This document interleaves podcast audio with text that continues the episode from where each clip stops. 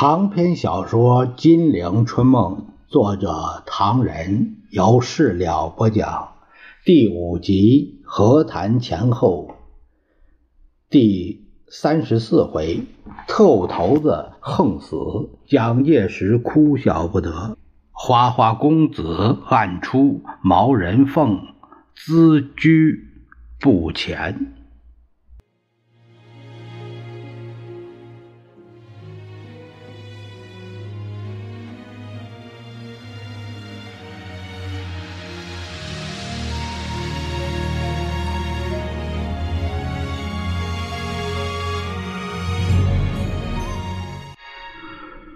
却说陈果夫闻言大惊，因为杀杨永泰是西西决策，老蒋受益的一件大事，又打击了胡汉民系的刘如隐，一石二鸟。当时的确讨得了一番便宜，但戴笠不适合同杨永泰比，不提。戴杨二人在行动上哪一个谨慎而诡秘？而实力而论，戴笠更不能同杨相比。见陈果夫神色不对，蒋介石再冷冷地说：“用不着你自己出面，瞧你怕成这个样子，你甘心情愿受戴笠欺负一辈子吗？”陈果夫忙说：“那当然不不不过不过什么？你先去打听一下，这家伙现在还需要些什么？”身边有什么问题，然后再来同我商议。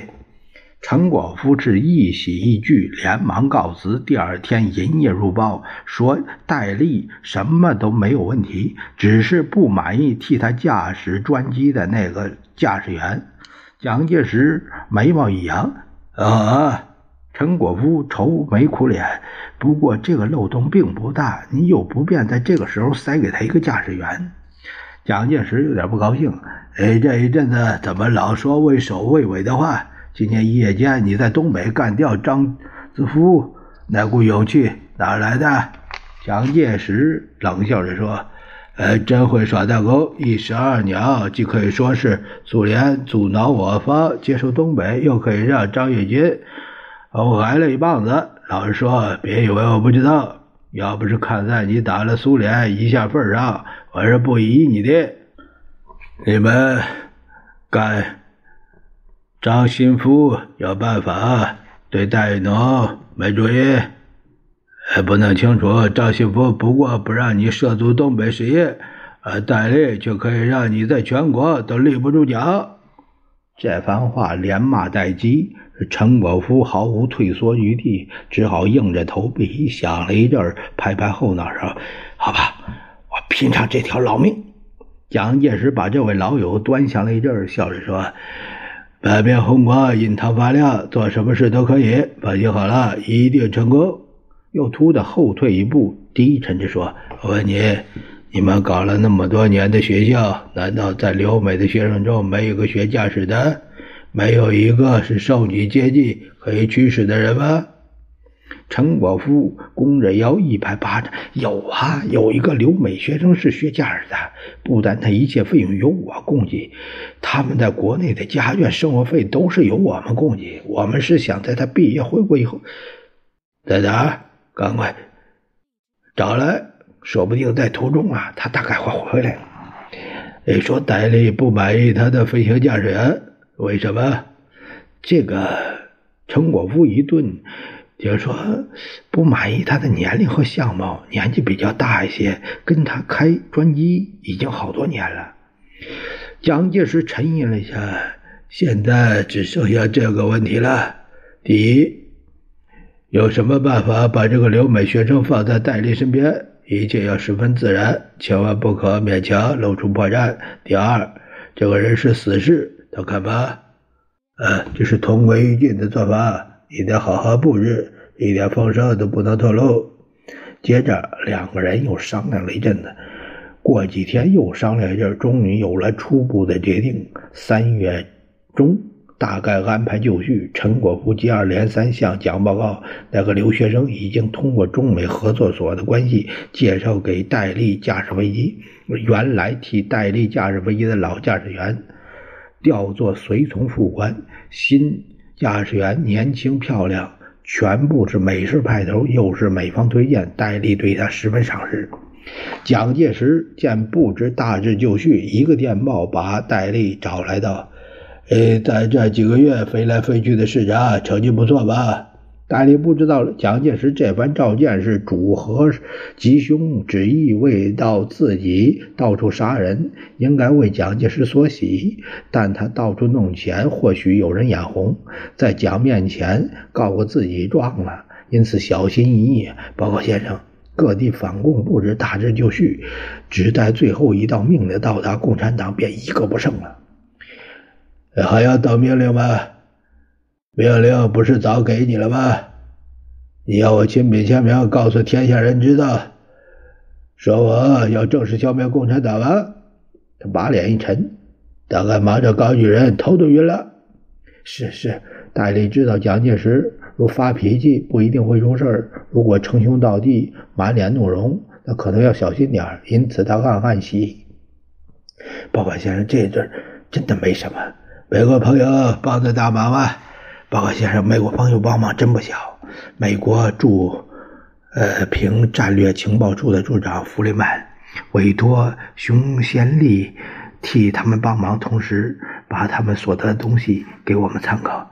熊先利做什么？他成立北平组、呃旅大组、沈阳组等情报机构，用电台、手枪、美钞交换了成百件有关共区、苏联和北朝鲜的情报。其他还有吗？太多了，戴笠一本正经。先生已经知道，美国大量谍报人员都化妆成马歇尔大使的随从到达中国，他们很活跃。陈纳德的十四航空队里便有著名的飞行情报人员莫勒上尉，呃，赫斯上尉，中他是中尉，巴特纳姆少尉在京汉、京浦、北宁、沈大各铁路沿线做过详细的空中侦察。呃，你对于配合美军行动这一点有些什么新办法？戴笠胸脯一挺，报告先生，积极从事华北和东北的防空布置，这是，呃，说的简单点，回头有事要出去。是是，呃，这个计划是加紧逮捕为主，辅以特种部队，加上各大的活动宣传，把共产党发展束缚在延安一带进行消灭。好是好啊，不过你觉得准备的怎么样？比如说山东这几天闹得很凶，报告先生，这个好办，学生可以马上飞到青岛加紧布置。听戴笠自己说要去青岛视察，蒋介石不知可否，却激他说：“不是去视察女人吗？”接着施展出一套老法宝，拍着桌子说：“现在国家弄成这个样子，再不振作振作，等共产党来收拾你们？”戴笠不免指天发誓来效忠一番，即此告辞，准备上路。戴笠做梦也没想到，从这一次被蒋介石召见之后，再也见不到这个先生了。戴笠更不会想到，这个先生已经对他下了最后一道命令，要他死去，不再变成蒋介石的伟大不掉。戴笠一举一动全在蒋介石的密切注意之中。来自陈果夫、蒋经国等机构的密报，远远送达蒋介石的官邸。蒋某已经到达青岛，对当地防共布置并未有所指示，却同曾在敌伪时期红极一时某电影明星难舍难分。蒋介石考虑再三，为使戴笠不疑有他，去了个电报说：“如途经南京，请顺便一看还都及官邸情形。”十六日夜间的密报当场见效，戴笠原拟在青岛多留几日，自有改变刑期，定十七日起飞南京，据云系为还都及官邸问题做布置。三月十七日傍晚，蒋介石从来没有那样轻松过，因为他接获了一个极短的消息，机已撞毁。蒋介石当夜在书斋接见陈果夫，听他兴高采烈的报告：飞机在什么地方出事，现在还不知道，只知道他的飞机已从青岛起飞，并且在南京附近撞毁。外面还无人知晓青岛开来的客机上有朋友说。戴笠一到青岛，便挑闹着桃色事件。那个女明星邀请他多留几天，但他大概接到你的电报，所以不得不硬着头皮上路。嗨，那个女的因为无忌流流浪啊，泪泪湿青衫袖啊！他的那些干部也拼命挽留，都是留不住。两个女的跟他上飞机了吧？没有。青岛来的朋友说，戴笠是要他上飞机的，他不肯去。为什么不肯去？听说他是有意外事件，并不是他知道了什么不利的消息。陈果夫说到这里，侍卫官报告毛人凤求见。陈果夫一听。连忙从边门避入了客室。蒋介石当即召见，只见毛人凤三脚两脚的抢上前来，面容哀戚，欲言又止。蒋介石故意问：“出了什么事？”啊？”毛人凤垂头来说：“报告先生，戴主任专机今天不幸在南京上空出事，戴主任死了。”听说戴笠已死，蒋介石不做抑郁，他躲到窗前，仰天而望，眼前幻想着这架飞机如何撞山，如何爆炸，而那头企图取蒋介石而代之的鹰隼，又如何在烈焰之中尸骨无存。蒋介石还从毛人凤身上想到戴笠死后军统权。谁握的问题，蒋经国的领导权问题，他想的太多，以致感到疲乏，伏在书桌上十五分钟之久。毛人凤肃立一旁，连呼吸都不敢使劲，生怕扰乱了室中凝结的空气。毛人凤还以为蒋介石因为待死而无限的悲切，怎会想到蒋介石如此这般，只是不好意思放声纵笑呢？再过了一阵子，蒋介石仰起头来，揉揉眼睛，低沉地说：“什么时候的事啊？今天下午一点钟，什么地方？南京上空，中山对过的马鞍山附近，坠机的地点叫岱山，一个都救不活吧？”报告领袖，没有办法了。一早接到消息，谁也不敢相信。后来南京方面进行抢救，才证实这架飞机已经粉碎，每具尸体都烧得黝黑，无法分辨。那你们怎么知道戴主任在上面？报告先生，一来今天早上有电报，二来他的衣服骨骼附近找到了戴主任平时背的自卫手枪。毛人凤吞吞吐吐，而且据南京报告，现场多出一具尸体。蒋介石一怔：“怎么会多出一具尸体？那是是一个女的，不过在随员名单上并没有这个人。后来据青岛来电证实，是过气皇后的妹妹。”蒋介石心中暗笑，嘴上却说：“呃，我不能宣布，除了他还有什么人？还有随从官。”是不是以前他那个飞机飞行员？毛人凤暗吃一惊，心想：蒋介石真的是事无巨细，都有人替他通风报信，连戴笠换个驾驶员都知道。呃，另一个随从副官，戴主任先前那个驾驶员恰巧在青岛留下来，没有在这架飞机上。蒋介石忙问：“呃，随从副官为什么不带，不跟戴主任出差？”内中有什么怀疑的地方吗？毛人凤急着说：“报告先生，刚才从青岛电话问过了，他们说这个人事先也曾劝过戴主任，今天最好不要起飞。”这时蒋介石十分紧张：“为什么劝戴主任不要起飞啊？因为起飞前青岛天气不好，时有浓雾，戴主任却急着要走，大家没办法。呃，那位改为随从副官的老驾驶员就劝。”戴主任改期说：“今天空中能见度太低，这位新驾驶员的经验差一点，最好还是……”戴主任一边摇着手说：“气候不太好不要紧，只要能飞就行。人家留美学生的技术难道还不比你强吗？”那位老驾驶员吃不消的抢白，后来被抢了一个理由，向戴笠请了几天假，说是想在青岛住几天。戴笠准他假了，报告先生。戴主任准他假了，因为他身边没什么事儿。再说，另外还有一个随从副官。那么那个新驾驶员死在里面了？是，不过已经无法辨认。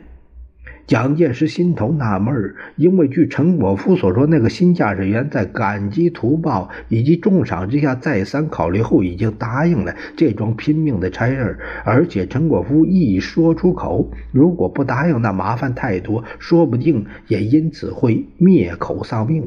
而且陈果夫劝说时已经暗示，这件事连最高当局都同意了。如果想投奔戴笠，揭发这阴谋，最高当局对他将有什么？么不利，可是已想到的。此人左思右想，反正是一死。而在飞机出事前，万一能跳伞逃生，那么以后隐姓埋名，靠指使人的庇荫，也有可能的事儿。还可徐图再起。蒋介石不放心，倒不是这个人的家眷问题，因为此人眷属早在事发前被二臣送到昆明安顿，事后也受到特殊的抚恤。他所不放心的，此人是否按照已经预先计划跳伞逃生？如果逃走，那必须拿来灭口。现在既丧命，那就放心了。报告先生，王仁凤说，谁都没法跳伞，因为事情太突然。就南京来电，当时的能见度还不至于低到撞山。假如是这样，专机早就折回了。蒋介石只是默然沉思，但在毛人凤心中却构成了蒋介石十分沉痛、十分爱护戴笠的样子。毛人凤早想继承戴笠，但自从莫斯科杀出了个花花公子蒋经国来，他多年期望毁于一旦。自叹命薄，不敢多想。他二十年后死于蒋的一个电话，那是草山残梦中的故事，这儿不必提了。却说冷场半晌，蒋长叹一声：“好吧，你们去料理料理。”毛人凤挥泪辞去。陈果夫悄悄地从客室出来，不免同蒋介石庆贺一番。陈果夫心头明白，种种条件所限，他不能做戴笠第二。只建议到：“为今之计，怎么把金国的威信建立起来？而且不必张扬，倒是急务。这正是，请看为蒋卖命者，还有几人？”有嚷嚷。